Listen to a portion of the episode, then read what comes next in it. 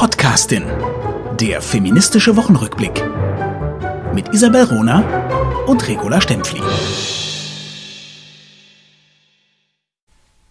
Das Ende eines Jahres ist immer der Zeitpunkt, für Jahresrückblicke. Auch wir wollen das machen bei die Podcastin, bei unserer neuen Folge. Aber wir wollen nicht so sehr auf Corona und auf dem, dem Schlechten äh, verweilen, sondern auf das Gute schauen, nämlich auf uns. Wir machen einen Die Podcastin-Rückblick. Hallo nach München, La Stempfli. Bist du da? Ja, ja, ich bin da. Hallo nach Berlin. Tolle Isabelle Rune. So. Na Stempfli, hast du was mitgebracht? Wir fangen doch erstmal mit unserem Wochenrückblick an, bevor genau. wir dann genau. aufs ganze Jahr gucken. Und ich möchte äh, mit was ganz Aktuellem beginnen. In der heutigen, also am 23. Dezember, äh, Süddeutschen Zeitung hat mich eine ungarische Künstlerin, Andi Schmid, extrem gefreut. In einem Bericht natürlich von Johanna Adorjan, sagt man, glaube ich, oder Adorjan, eine großartige Journalistin.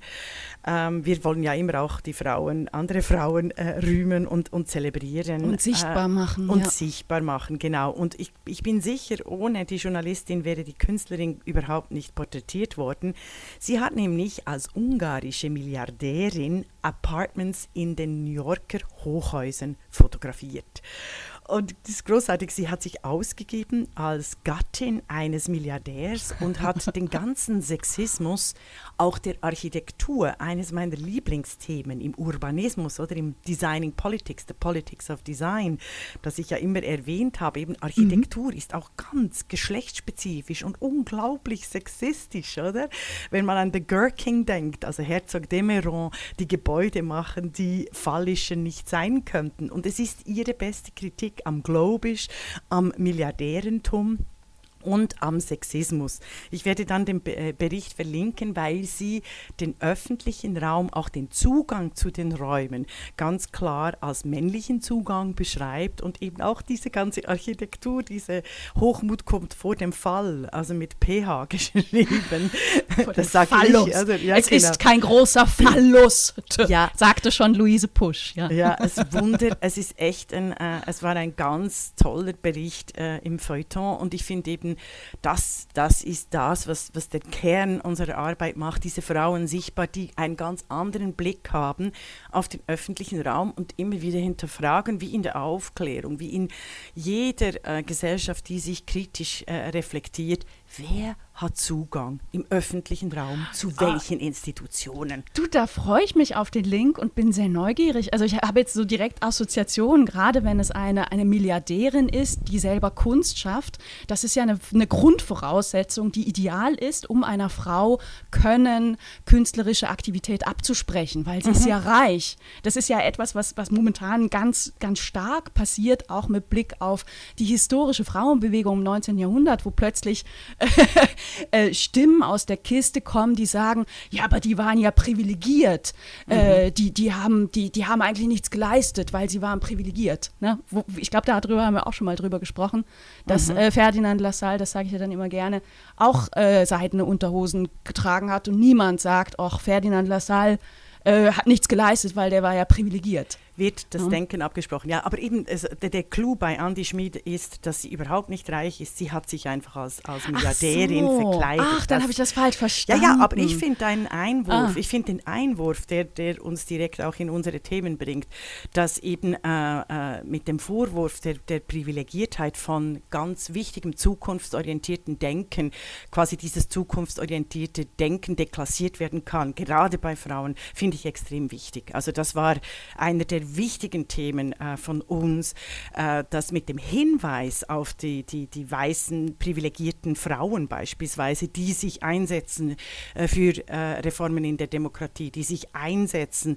äh, für die, die äh, Erfüllung von politischer Teilhabe, dass die genauso delegitimiert werden. Und eigentlich sind das ganz klassische Strategien der uralt patriarchalen Sexisten, die Frauen unsichtbar machen würden. Also weißt, von dem her sind wir, glaube voll im Thema. Darf ich noch was schnell ein Beispiel. Na klar, aber, aber ein mein, Gedanke, ein ja. Gedanke.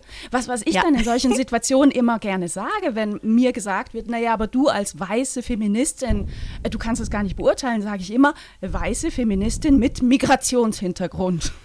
genau. Absolut. Da hilft doch ich mal die noch, Schweiz.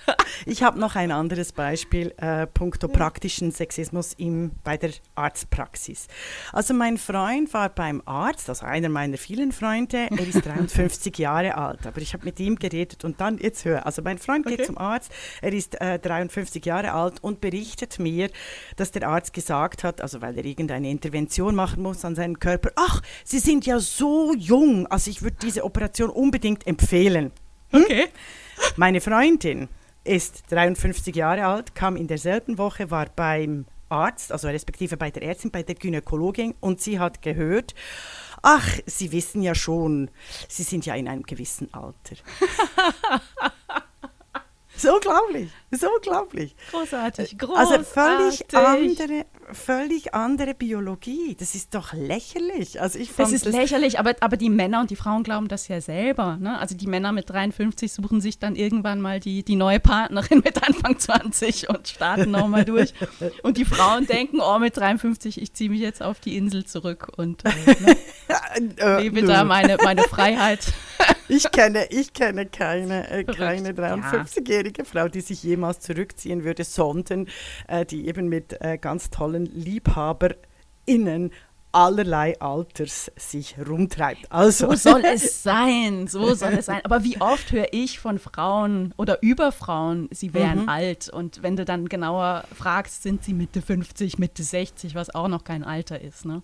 Also mhm. Carpe Diem. Und wir haben ja festgestellt, die Frauen beginnen zu blüten, Frauen über 40, die machen eigentlich erst Karriere. Das ist ja das Interessante, Vor sowohl in Kunst, in der Musik, in der Gestaltung der Welt. Also sie sind dann auch die, als den Zeitgenossinnen äh, noch bekannt. Äh, sie werden erst dann ähm, äh, vernachlässigt und verleumdet. Das hatten wir auch schon ein Thema. Aber jetzt, äh, Isabel, hast du etwas, was dich geärgert hat? Du, ich habe einen Satz, ähm, der überall dauernd auftaucht und den ich nicht mehr hören kann. Und dieser Satz lautet, die Zukunft ist weiblich. Mhm. Was für ein Schwachsinnsatz. Gestern gerade habe ich ihn wieder gelesen, und zwar im Kontext von Die Zukunft des Rap ist weiblich. Da musste ich mal eben laut lachen, denn was für ein Hohn steckt hinter diesem Satz. Wenn nämlich immer nur die Zukunft weiblich ist, nützt mhm. uns das in der Gegenwart überhaupt rein gar nichts. Sehr klug. Und diesen Satz hat schon Hedwig Dom im 19. Jahrhundert um die Birne gewischt bekommen. Ja, die Zukunft ist weiblich. Was will man denn mit so einem Satz? Der soll Frauen beruhigen und er soll sie davon abhalten, rumzunerven. Dieser Satz heißt nämlich eigentlich nichts anderes als als, jetzt wartet doch mal ab. Wird schon alles gut. Es ist nur eine Frage der Zeit. Je am Arsch, am Arsch, es ist eine Frage der Zeit. Überhaupt rein gar nichts, wenn sich Frauen im Jetzt nicht engagieren, ändert sich gar nichts. Null, mhm. nada. Überhaupt nichts. Eben, je t'adore. Also es ist wunderbar. Das, so habe ich das noch gar nicht gesehen, weil ich bin im selben Spital krank gewesen. 1991 habe ich ja eine ganze Tournee als äh, Politologin mit der politischen Kultur im Wandel äh, in der Schweiz äh, gemacht mit unter dem Titel Die Zukunft ist weiblich. Also das siehst ja. du mal, auch ich habe mich einschläfern lassen, weil natürlich die 90er Jahre, also weißt du, Fall der Mauer, äh, die die Verweiblichung der Berufe. Das wurde uns allen um, um die Ohren geschlagen und du hast so recht, auf Hedwig Dom äh, hinzuweisen. It's an old theme. Es ist eine der klassischen alten äh, Werkzeugkisten, äh, Materialien, um Frauen zum Sch äh, Verschweigen zu bringen. Wow. Du weißt, in den 90er Jahren auch Margarete Mitscherlich hat ja ein Buch unter dem Titel veröffentlicht. Das ist jetzt nun, nun wirklich ebenfalls eine, eine brillante äh, Denkerin. Ne? Mhm, ja, ähm, da, da sind wir in einem anderen politischen Kontext. Jetzt taucht dieser Satz auf in völliger Naivität im Kontext von so einem Lifestyle-Feminismus, tralali, tralala, ich äh, mache mir Glitzer auf die Augenlider. Mhm, das mhm. ist der Kontext und mich ärgert das. Mich ärgert das aber auch, weil der von, äh, von, von Medien all überall äh, benutzt wird. Ne? Und mhm. so aller, hey, wir sind so in, wir sind so feministisch, wir sind ja für euch Frauen. Und dann guckt man einmal genauer hin und da bin ich bei meinem zweiten Aufreger der Woche, ganz konkret. Annalena Baerbock, Vorsitzende, Co-Vorsitzende der Grünen in Deutschland, gibt der Bild am Sonntag ein Interview und in diesem Interview sagt sie folgendes Zitat. Ja, ich traue mir das Kanzleramt zu. Punkt. Ja, hey Leute, das ist eine völlig normale Aussage von einer Parteivorsitzenden. Wie reagieren nun die Medien darauf? Von Taz bis Fokus bis überall wird darauf hingewiesen, ja, aber sie hätte ja nicht das Charisma von Robert Habeck, ihrem anderen Co-Vorsitzenden. Hm. Was impliziert, ein zukünftiger Kanzler, Kanzlerin muss charismatisch sein und das ginge ihr ja ab. Verdammte Axt, was mein, glaube ich, Lieblingsausdruck ist in der Podcasting. Vorher war das nicht so. Jedenfalls mhm. fiel es mir nicht so auf, dass ich das dauernd sage. Verdammte Axt, dieser Vorwurf des, das Charisma fehlt euch, der ist überdurchschnittlich häufig bei Frauen. Mhm. Auch, auch bei Angela Merkel wurde und wird das immer wieder betont, dass ihr ja Charisma abgeht wo man sich doch mal fragen muss, was ist denn Charisma eigentlich? Womit verbindet sich Charisma auch in unserer Kulturgeschichte? Und dann sehr schnell feststellt, hey, Charisma äh, taucht auf so im religiösen Kontext. Mhm. Da ist es nämlich die Befähigung, äh, offen zu sein für, für Offenbarung, für Erleuchtung. Ne, das nennt man Charisma. Und es taucht auf im Bereich Politik und Management. Mhm. Es wird nämlich verbunden mit Führungspersönlichkeit. Max und das ist schnell. bei uns, yeah, Max Weber, genau. Wie ja, war das? Rationaler, ja. äh, traditioneller und mhm. charismatische, charismatische Herrschaft. Herrschaft. Mhm. Genau. Ähm, also Politik und Führung. Nur Führungspersönlichkeiten. Führungspersönlichkeiten brauchen Charisma. Das erklärt ja auch, warum sie von überall gewählt werden, von allen Menschen gewählt werden. Das heißt, es ist stark männlich besetzt. Hier wird also mit Frauen werden mit einer Folie bewertet, die kulturgeschichtlich von Frauen überhaupt nicht erfüllt werden konnte. Richtig was für, ein, ja, genau. was für eine Verarsche. Und gleichzeitig schreiben, die Zukunft ist weiblich. Ja, mhm. herzlichen Dank. Also und wirklich. Wehe, wehe, eine Frau ähm, ist charismatisch, also sprich hat Temperament, ist äh, äh, überdurchschnittlich intelligent, hat eine physische Präsenz, ähm, ist laut, so genannt. Äh, also, wie sagt du sprichst man, über dich, oder? Genau, nein, nein, wie sagt man? Vorbilder, wie, wie heißt es vor den Büchern? Äh, Ähnlichkeiten sind selbstverständlich beabsichtigt. Nein, aber wehe, wehe, eine Frau hat genau diese Eigenschaften, die Frauen nicht zugetraut werden, respektive die bei Frauen unangenehm wirken, unbequem. Sie wird dann scharfzüngig oder eben äh, äh unangepasst, oder? Also der Wehe, das ist, das ist das Gegenbeispiel dann zum, zum, zum äh, fehlenden Charisma. Wenn eine Frau Charisma hat, also eine Persönlichkeit mit starker Ausstrahlung und einem, einem Selbstbewusstsein, das äh, gerade im deutschsprachigen Raum ungewöhnlich ist, dann Gnade ihr Göttin. Oder? Also die Anwürfe, die äh, Frauen ähm, mit, mit, mit Haaren auf den Zähnen ähm, das ist ja auch so ein Bild, oder? Also alle hören müssen äh, in den Medien, äh, das, ist, das, ist, das ist wirklich schon fast un, unmenschlich. Das ist wirklich. Und, äh, und, und aber du hast ja, so recht. Es ist, es, genau ist so absurd. beiden. Beispiele. Momentan in Deutschland gibt es ja die Diskussion, wer wird denn der neue CDU-Vorsitzende? Ja. Das sind drei äh, Männer im, im, im Rennen. Ähm, also zu, mit keinem würde ich jetzt Charisma verbinden. Ne? Also es tut mir sehr leid, lieber Friedrich Merz, lieber Armin Laschet, lieber Norbert Röttgen. Aber mhm. Mm, Charisma ist nochmal was anderes, ne? Also mein, mein Wunsch wäre tatsächlich, dass wir unsere Vorstellung von Charisma auch erweitern. Da nehme ich mich jetzt gar nicht aus. Auch mhm. ich muss wahrscheinlich daran arbeiten, auch Armin Laschet sowas wie Charisma zuzugestehen. Mhm. Aber wir müssen vor allem Frauen Charisma zugestehen. Ja, und wir müssen das aushalten und wir müssen es loben. Und in einer Demokratie, wie wir das äh, mittlerweile dank Hedwig Richter auch wissen, ist nicht das Charisma entscheidend, die Revolution, die, die, die quasi äh, Führerpersönlichkeit um Göttinnen willen, nein, sondern die Reformen, die, die, die Alltagspragmatik, die ganz klaren, äh, wirklichkeitsbezogenen Politiken, die sind entscheidend und nicht diese großen rhetorischen Entwürfe, die äh, quasi wie in der Architektur, die einfach dann von oben herab auf die Menschen runterschauen. Oder? Also das ist, sind mm, ja. uralt Vorstellungen. So geht das nicht, sehr verehrte äh, Medienmenschen. Absolut. Ja. Naja. ja, und Medienkonsumentinnen und Konsumenten eben auch. Ne? Also mhm. wir sind auch gefragt. Lasst uns zurückgucken auf mhm. unser gemeinsames Halbjahr, ist es ja eigentlich nur. Mhm. auf unser gemeinsames äh, Projekt, was gestartet ist. durch Corona tatsächlich. Ne? Ich glaube, wäre Corona nicht gekommen, gäbe es die Podcastin nicht. Mhm. Ähm, ja, Will, willst du mal ein bisschen anfangen oder? Also ich möchte beim Jahresrückblick, ja unbedingt, äh, gerne, ich möchte philosophisch äh, quasi den Einstieg bringen und dann eben zur, zur, zur äh, Podcastin führen. Also okay. für mich war ja, im März, April, Mai, hat mich umgetrieben die Kombination von monokausalen Narrativen, also so eintönigen Narrativen, mit der virologisch basierten Datenhoheit. Ähm, also eben diese, diese Monothematiken von äh, äh, Corona, der Pandemie, die quasi überall von Männern eben und Experten in der Öffentlichkeit ver, ver, äh, verbreitet wurden, äh, dass es äh, quasi nur noch eine totale Gewissheit gab und keine vielfältigen Diskussionen gerade auf Wissenschaftsebene. Das war für mich extrem wichtig.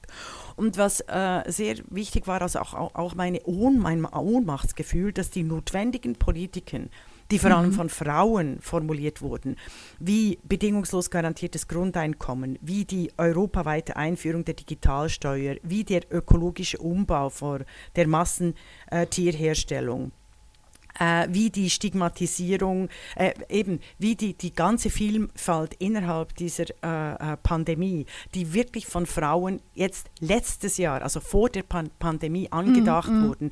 Eben, ich denke an Greta Thunberg, ich denke an Maya Göppel, ich denke auch an, an, an meine Schriften, ich denke an äh, Amy Webb, ich denke an Shoshana Zuboff, ich denke an die großartigen Wirtschaftswissenschaftlerinnen, die die Care-Arbeit, äh, also das, das Fehlen der Care-Arbeit in der Arbeitsdiskussion alle Themen thematisiert haben. Also ich habe eine ganze Bibliothek von ZeitgenossInnen, vor allem also von Frauen, mhm. hochrangigen, wunderbaren Wissenschaftlerinnen, sowohl im deutschsprachigen als auch im französischsprachigen und englischsprachigen Raum, die tatsächlich Mittel und Wege ökologisch, ökonomisch, politologisch und philosophisch aufzeigen, wie die Welt ohne äh, große äh, Kriege, Gewalt, Revolutionen, die immer von Männern propagiert werden, wie die Welt mit Reformen verändert werden kann. Und das war im, im Jahr 2019 war das tatsächlich, hat, haben, hat Frau gemerkt, da bewegt sich ganz viel. Ha?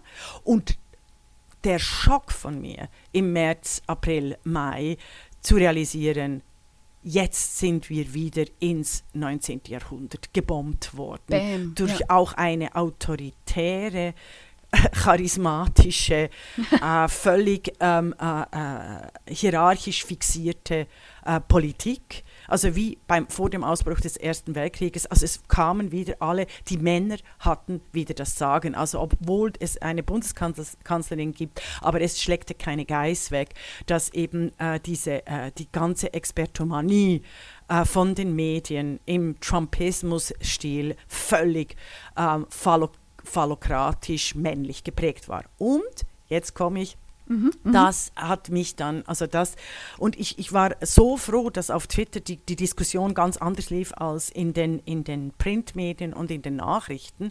Und das hat mich äh, äh quasi zu dir gebracht, also nicht nur das großartige Projekt, das, das du mit Irene Schäpfi äh, äh, organisiert hast zu 50 Jahre Frauenstimmrecht, also auch, dass ich da einen Artikel schreiben durfte, sondern ich habe dann gemerkt, hey, da gibt es ganz kluge Frauen, Wissenschaftlerinnen, Publizistinnen, Expertinnen, Expertinnen, ähm, die, die plötzlich merken, wow, uns schwimmen die Fälle weg. Also wie, all das, was in den letzten äh, zehn Jahren erkämpft wurde, mühsam ernährt sich das Eichhörnchen, ähm, wurde mit Corona quasi wie weggewischt. Und da haben wir uns getroffen. Und das ist äh, die, die größte Zukunft für mich, auch für meine berufliche äh, Entwicklung, meine inhaltlich-philosophische Entwicklung, äh, dass wir uns äh, im Netzwerk mit mit Frauen, also mm, wir, wir mm. zwei, mm. aber auch mit anderen Podcasterinnen, die wir äh, äh, schätzen und, und, und, und kennenlernen und, und, und die ganzen Themen, äh, die uns äh, zusammengeführt hat und gemerkt und wir realisieren, wir haben jetzt äh, langsam ein ganz wichtiges Netzwerk. Wir müssen nur noch auf der Ebene der kodierten Programme hier ähm, die Blackbox-Mechanismen, die zugunsten der Männer wirken, äh, entlarven und verändern. Aber wir haben ein gutes Netzwerk so entwickelt, um hier hier wirklich eine Gegenmacht, eine, eine diskursive ja. Gegenmacht zu etablieren. Ich würde da gerne noch was ergänzen. Weil, äh, was du beschreibst, äh, unterschreibe ich in, in jedem Punkt. Ähm, also diese, diese Monothematik Corona im März, April kann ich allerdings politisch und ich kann sie auch medienpolitisch verstehen. Mhm. Das war eine heftige Krise, weit, weit stärker, als, als wir es jetzt haben, weil wir plötzlich als Gesellschaft einem etwas Neuem äh, gegenüberstanden, was wir so in unseren Generationen eben noch nie erlebt haben und wo nicht klar war, wie geht man jetzt damit um, als Gesellschaft, als Wirtschaft, als, als, als Privatpersonen. Ne? Ich kann das verstehen. Was, was mir fehlte, war der Feminismus darin. Mhm. Und ich, ich muss es einmal ganz deutlich sagen, ne? also Feminismus ist eine Haltung, die Welt zu sehen, und zwar alles. Mhm. Du kannst jeden Gegenstand mit einer feministischen Perspektive angucken und, und je, jede Situation und, und jedes Vorkommnis und es ist notwendig. Und diese Perspektive fehlte komplett. Die fiel einfach weg. Erstattung. Die fiel und, weg. Ähm, ja. das, das war etwas, was mich, was mich zutiefst erschüttert hat. Und ähm, naja, also ich, ich fand es sehr, sehr, sehr, sehr, sehr toll, ähm, wie, wie du auch beschreibst, mitzubekommen, dass eben auf, auf den sozialen Medienkanälen andere Diskussionen liefen, beziehungsweise Diskussionen über Corona mit einem anderen Blickwinkel und einem Blickwinkel, der nicht marginalisiert gehört. Ne? Also Fe Feminismus. Genau, und es, es, gibt nicht nur die Polarisierung oder entweder für, also ich, was ich ja auch total männlich dualistisch finde, für Corona oder gegen Corona. Also gegen wir uns einfach einen Kopfschuss, oder? Also es gibt in den Mediendebatten gibt es nur die sogenannten Querdenker oder eben die Wissenschaftler, oder? Und das ist völlig, das ist völlig absurd, wenn es um Politiken geht der ökonomischen Schuldenbewirtschaftung, der ökologischen Transformation, äh, der politischen Teilhabe, also auch der äh, politischen Teilhabe Teilhabe äh, von, von ganz anderen Schichten, also der Demokratisierung äh, äh, der Welt, wie es eben in der Demokratie bei Hedwig Richter beschrieben wird. Also was sind da die wichtigen Schritte? Also das, das, ist ja, das ist ja genau, was es zeigt, dass der Feminismus fehlt, also der weibliche, der, der Female Gaze, der Feminist Gaze, der die, die, die Welt völlig verändert und ja, ganz und anders gestalten kann. Und das fiel völlig weg. Absolut richtig. Völlig, völlig. Aber es war natürlich, in, äh, es, äh, es war auch vorher nicht sehr ausgeprägt da.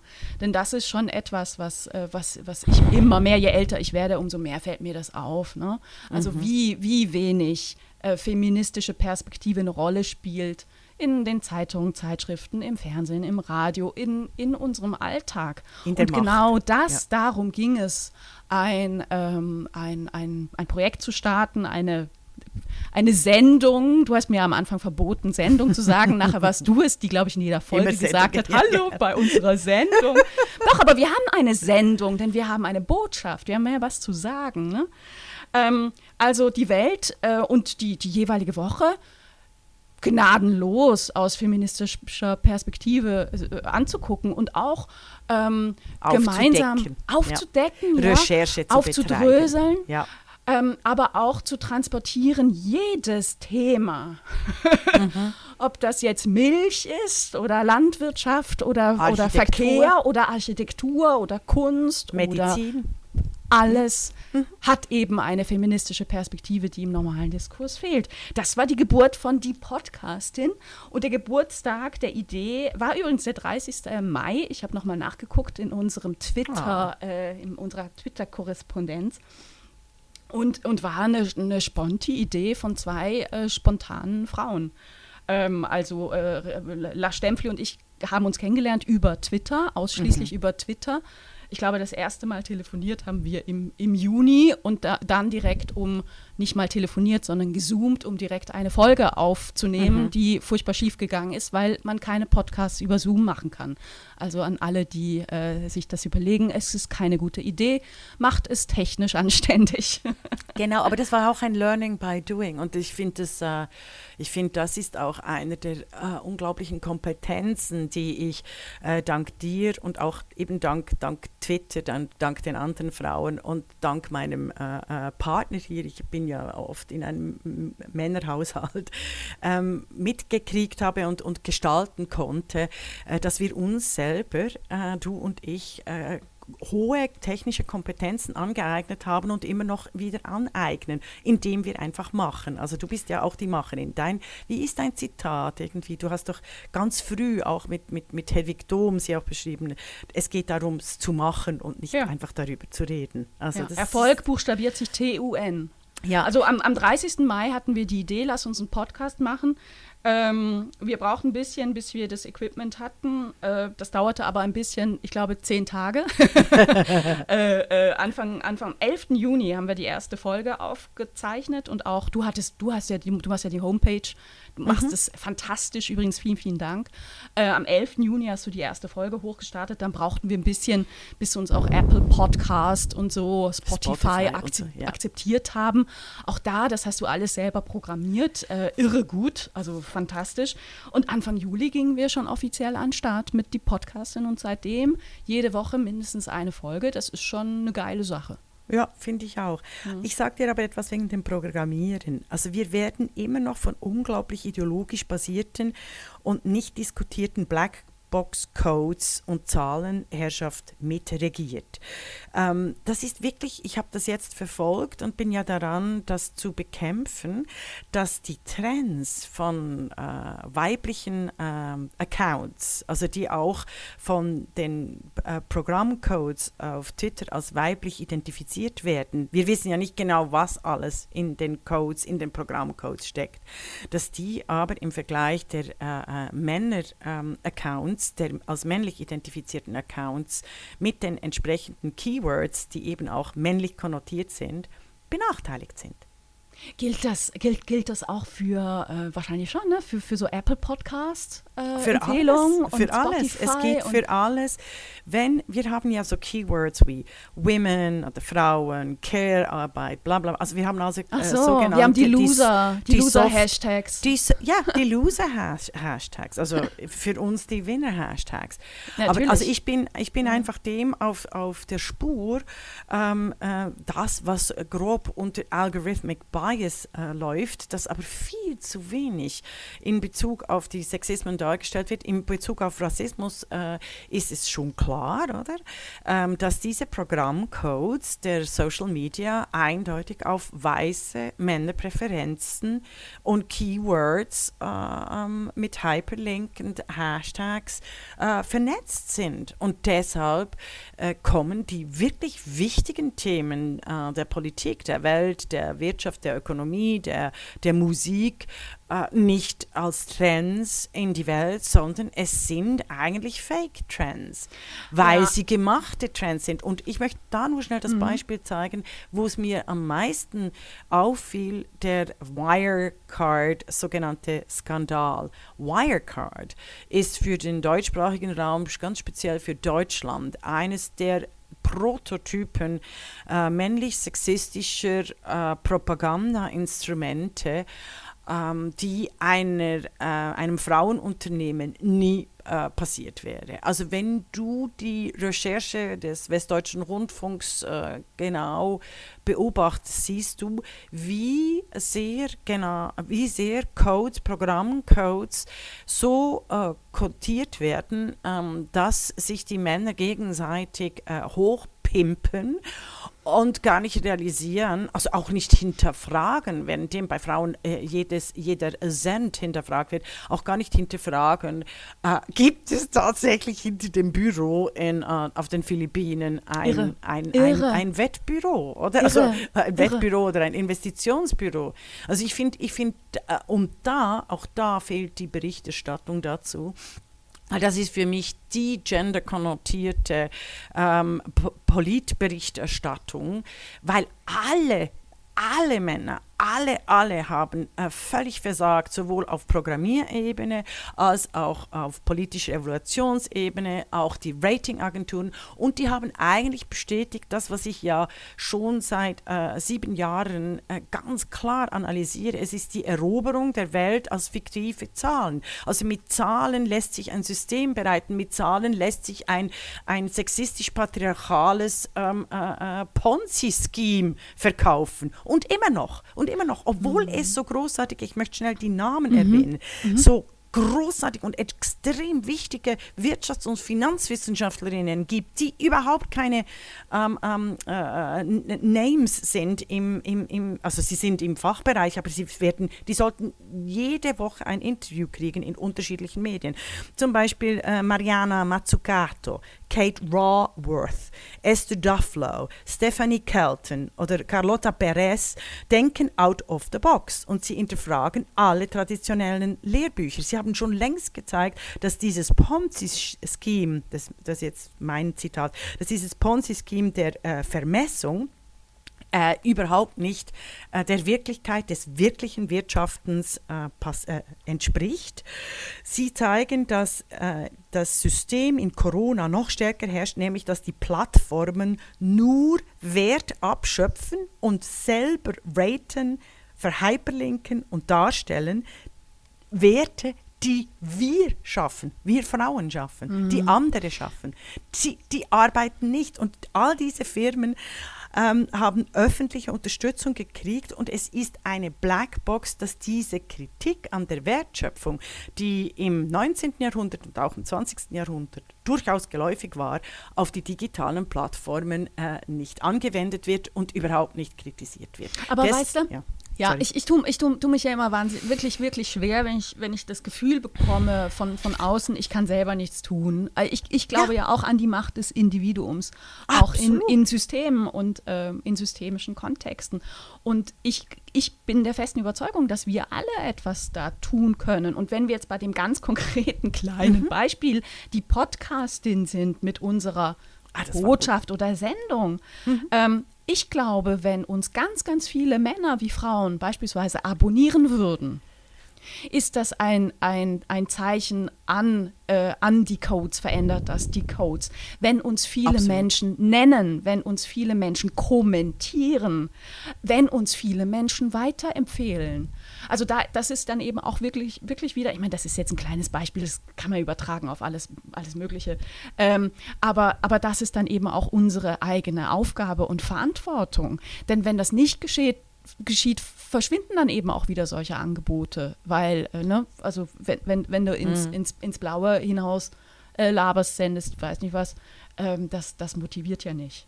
Mhm. Also jetzt, mhm. also jetzt ich, ich glaube, dass, dass wir da durch, durch Sensibilisierung, durch, äh, ich bin mir dessen bewusst, einiges auch selber jeden Tag jeden Tag machen können. Ja, ja, also mein Plädoyer war überhaupt nicht, ähm, äh, dass, dass wir äh, durch die, durch die Verlinkung und die, die, die Nutzung der Black Box Codes nichts tun können. Mein Thema war eher als Trost mm. an all die wichtigen äh, feministischen Forschungen und ähm, äh, Agendasetterinnen. Das war eher als Trost gemeint, mm. um zu zeigen, es liegt nicht an der Qualität der Arbeit, die wir leisten, nee. sondern es liegt tatsächlich an den Mehrheitskorrelationen, die wirklich ähm, so stark hinterfragt äh, werden müssen und recherchiert werden müssen, um aufzuzeigen, da ist ein Ponz, also da ist wie ein, da, steckt immer Wirecard dahinter.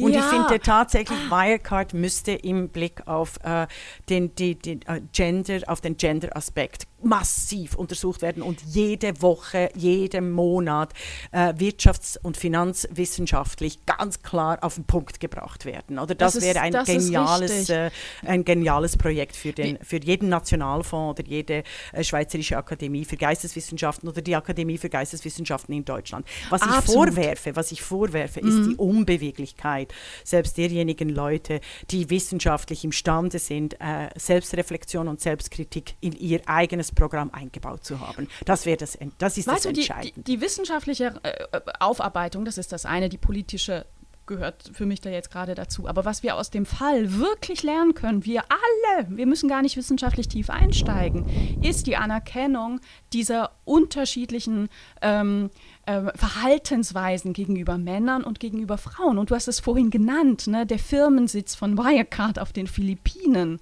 Mhm. Man hätte da auch einfach mal anrufen können. Ne? Das mhm. sagte ja Jan Böhmermann in seiner wirklich geilen Aufarbeitung des Falles. Das genau. hat aber niemand getan. Man sah, okay, der Firmensitz ist da, äh, das akzeptieren wir so. Wo eben bei einer Frau, wenn sie einen Kredit will, alles in, im Kleinsten hinterfragt wird und erstmal die Kompetenz angezweifelt wird. Mhm. Und äh, äh die, die, die, die Gruppe äh, um, das war vom, vom WDR, ne, sagst du. Ja. Die sind ja dann tatsächlich da mal hingereist und haben festgestellt, da wo Wirecard seinen Firmensitz haben wollte, ist eine alte, vergammelte Fischerhütte. Mhm, Das, das ist irre. Also allein das, das Bild zeigt das Mhm. Was, Problem. was mich zu, zu anderen äh, Podcast in Erkenntnis bringt, was wir in den letzten paar Folgen extrem gut herausgearbeitet haben.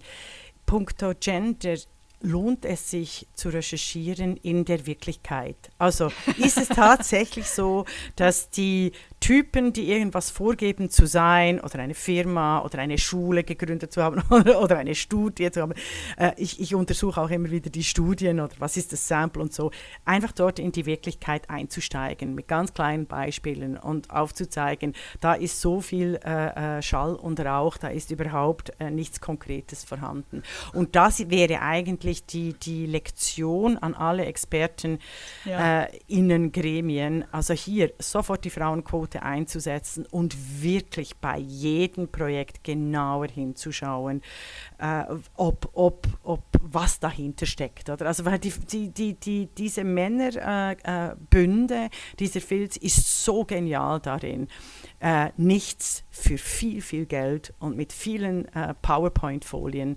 unterbreitet äh, zu verkaufen. Und es Ja, steht und- nichts dahinter. Und Nichts hat erstmal den Vertrauensvorschuss, wie Wirecard, ne? Weil Ja. wir erstmal alle, alle wir, wir gehen davon aus, dass, dass, dass ein Mann, der uns was, was, was gut klingt, vorstellt, dass da auch was dahinter ist. Ne? Nee, also ist das Klick. ist unser Grundproblem im Ja. Denken.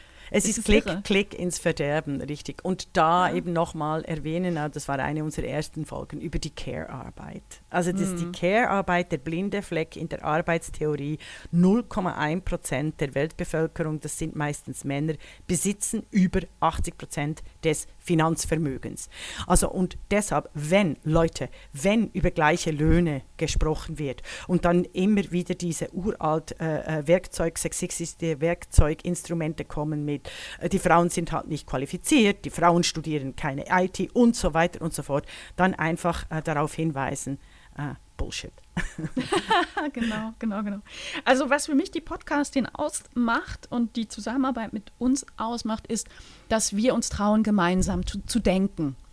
Ähm, und dieses Denken auch, auch so transparent machen. Also wir, wir, wir nehmen auf, wir schneiden nicht. Ihr könnt uns beim Denken Zuhören. zuhören und das nachher vor allem weiterdenken. Ne? Also da, darum geht es ja auch. Wir, wir, wir schaffen hier keine äh, endgültigen Wahrheiten, sondern wollen eher anregen, ne? die, die selber, selber nachzudenken, weiterzudenken, zu diskutieren. Weißt du, was ich auch immer so großartig fand? Dass du Dinge äh, formuliert hast, also auch in andere Kontexte gestellt hast, ähm, die mich immer wieder zur Neugier, zur Nachfrage angeregt haben und mir gezeigt haben, ähm, wow, ja, ja, ja, also so viele Ja's, wie ich hatte die letzten äh, paar Wochen. Und auch das Erstaunen über mich selber, äh, wie Wissen bei mir, ähm, die älter ist, verschütt ging, wie ich wieder in, ins Archiv steigen konnte und sehen und gewisse Mechanismen ganz anders erkenne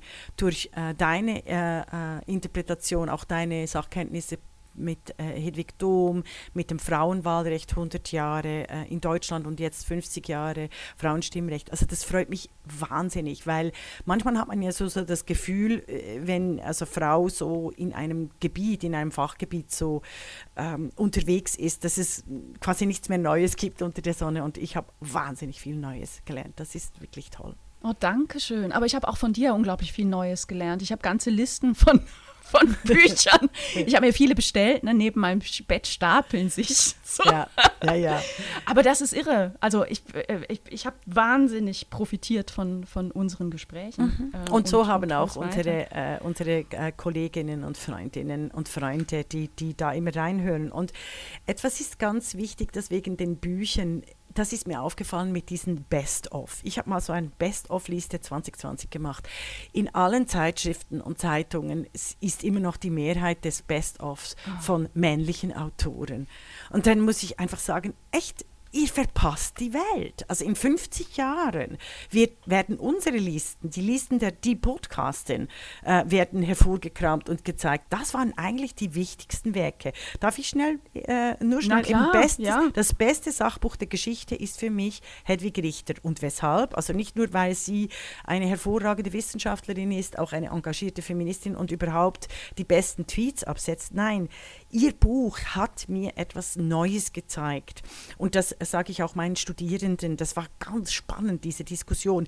Die Demokratie ist vor allem dann Demokratie, wenn sie durch Reformen zustande kommt und nicht durch Revolutionen. Und Leute, das ist eine Umwälzung der ganzen Demokratiegeschichte. Ja, ja, ja. Und wieso hat sie das erkannt? Weil sie eben den weiblichen Blick dort reingebracht hat und gezeigt hat, die Männergeschichte baut auf Gewalt, Krieg und Revolution und behauptet dann, das macht Zukunft. Und das Gegenteil ist der Fall. Und ich finde, ich find, das hat mich, das hat mich echt, das treibt mich immer noch wahnsinnig um. Es treibt mich auch um. Äh, wunderbar äh, dieses Bild hat sie irgendwo auf, auf, Twitter oder im Buch erwähnt, oder hast du mir sogar gesagt, weißt du, mit Hedwig Dom wegen dem Aussehen von Feministinnen, oder? Mhm. Die Männergeschichtsschreibenden, die sind einfach nicht angefixt auf Frauen, die nicht wie Revolutionärinnen aussehen, weißt du, mhm. so mit 30 äh, äh, oder 25 großen Ausschnitt und einer Kalaschnikow in der Hand, oder? Das, das so eben so diese, oder diese Lara Marianne, Croft, ne? ja, Marianne, mög genau. möglichst busenfrei frei. Genau, genau, sondern die wirklich großen demokratischen Fortschritte wurden von Menschen in langen Kleidern im gesetzten Alter relativ angestaubt. Also weißt du, ganz mhm. es ist ein ganz anderes Bild, was mhm. uns Demokratie bringt, oder? Also Aber sie waren gewaschen, weißt du? Diese, ja. diese Menschen waren gewaschen. ich finde das, ich so, Also Hedwig Richter, Demokratie eine deutsche Affäre, um den ganzen Buchtitel einmal noch zu, zu nennen, ja. ein, ein bahnbrechendes Buch. Und beste, über, ja. stopp, und eben nee. der beste Krimi, ich finde ich find eben auch Taugenixen, die, die, die taugen, die taugen extrem viel, lustig, mörderisch, gut, spannend, perfekt, und übrigens perfekt verfilmbar, finde ich. Ja. Ähm, also ist, ist wirklich äh, äh, für mich der beste Krimi. Dann habe ich die beste Comedy, Kreumann. Taugenixen ist von mir übrigens. Ja, Taugenixen, Entschuldigung, ja, ist von Isabel Rohner, selbstverständlich.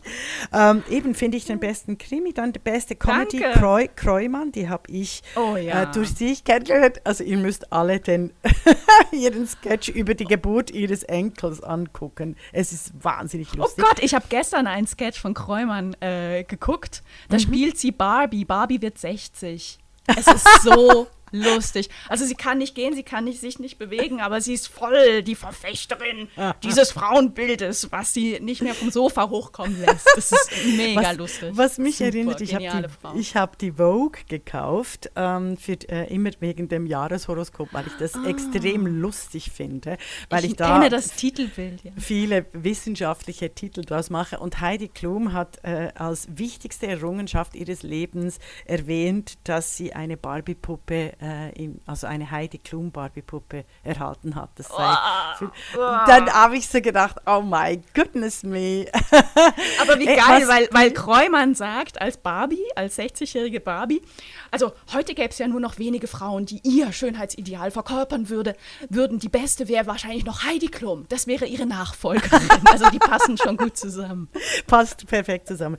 Dann die Corona-Expertin, das ist die äh, Sandra Gisek. Spreche ich sie mhm. richtig aus, die du auch erwähnt hast, die vom Zizek. Spiegel, mhm. genau, Zizek, die vom Spiegel gefragt wurde, äh, ob es ihr schon bewusst sei, dass sie nur das Spielgirl an der Seite von Drosten sei. Also einer ah. unseren äh, sexistischen, ah, wir haben ein paar Shits Shitstorms schon, äh, den, wir haben den Medien durch unsere Zuschriften und, und äh, äh, Retweets und, und unsere Community schon, schon ein bisschen ähm, äh, mobil gemacht. Den Sonntag also, versaut. Aber ja, ja, Sonntag, genau. Also die, die Medien, na, die Medien sind schon, die sind angespitzt.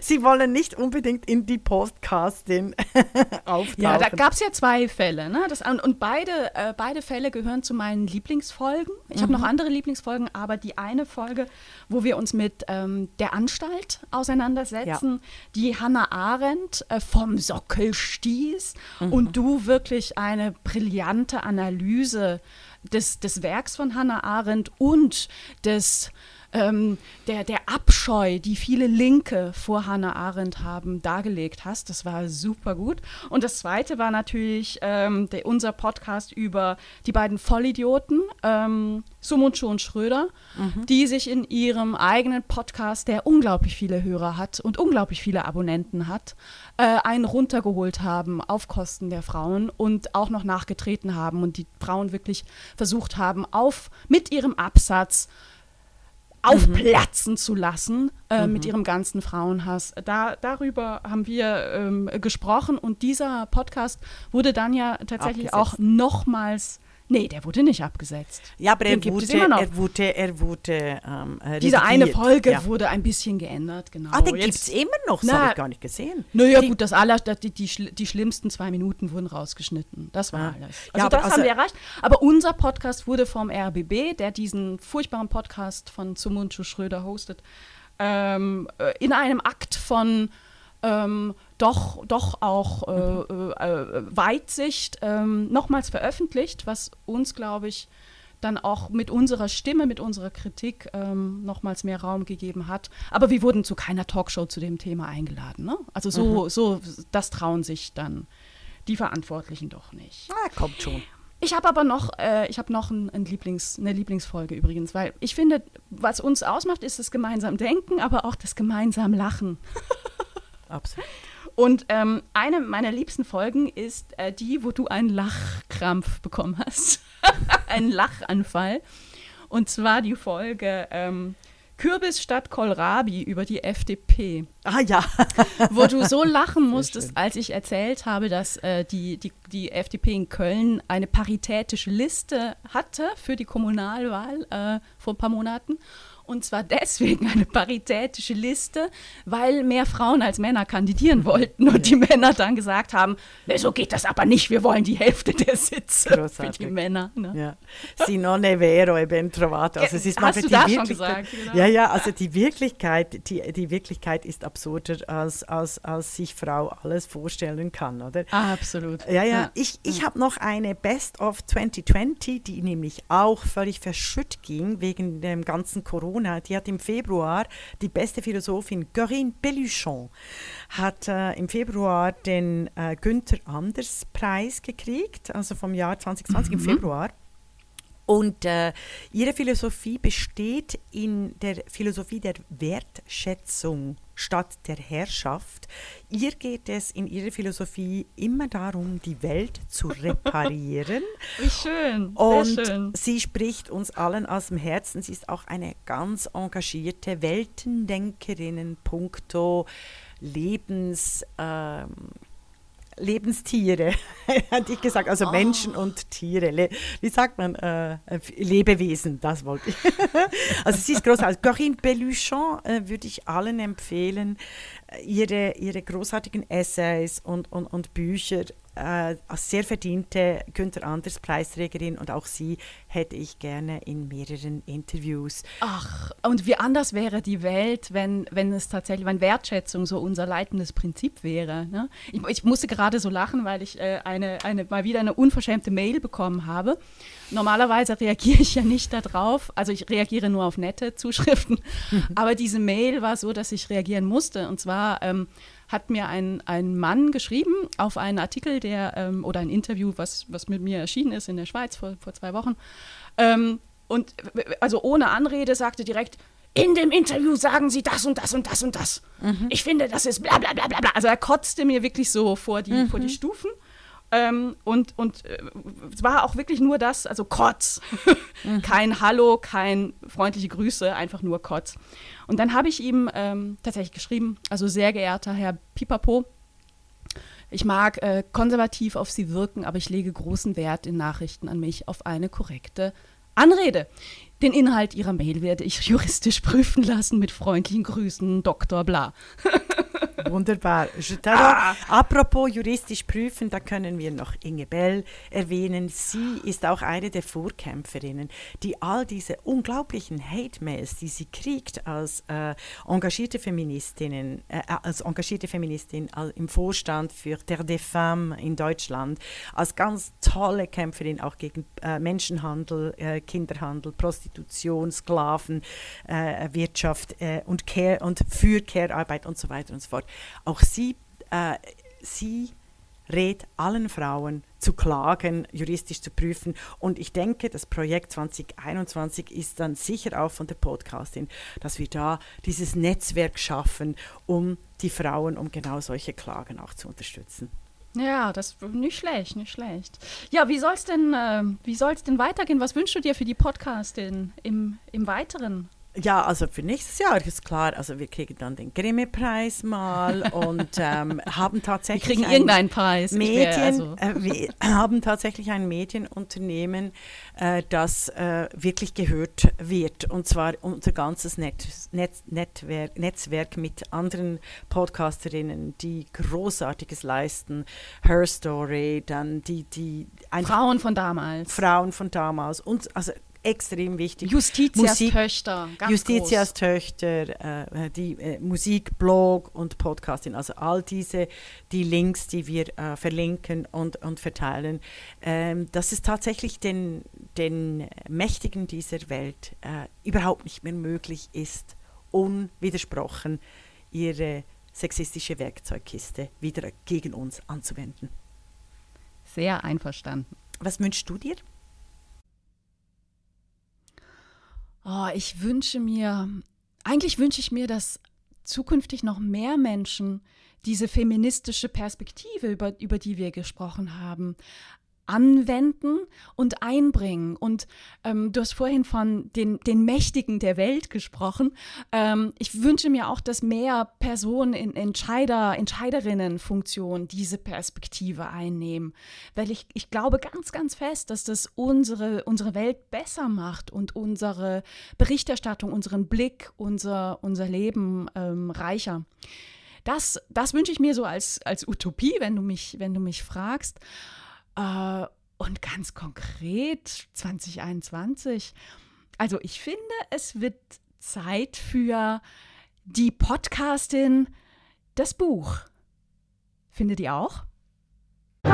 Das war die Podcastin, der feministische Wochenrückblick mit Isabel Rona und Regula Stempfli.